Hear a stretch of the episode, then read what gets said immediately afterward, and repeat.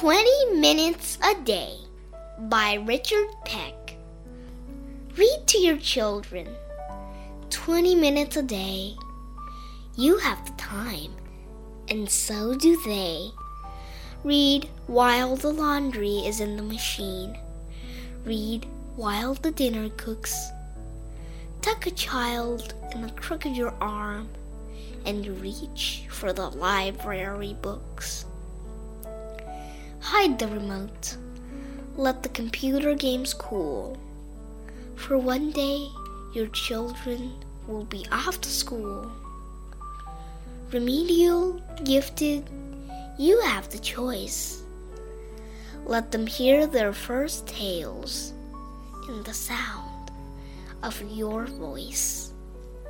Read in the morning, read over noon, read by light of goodnight moon.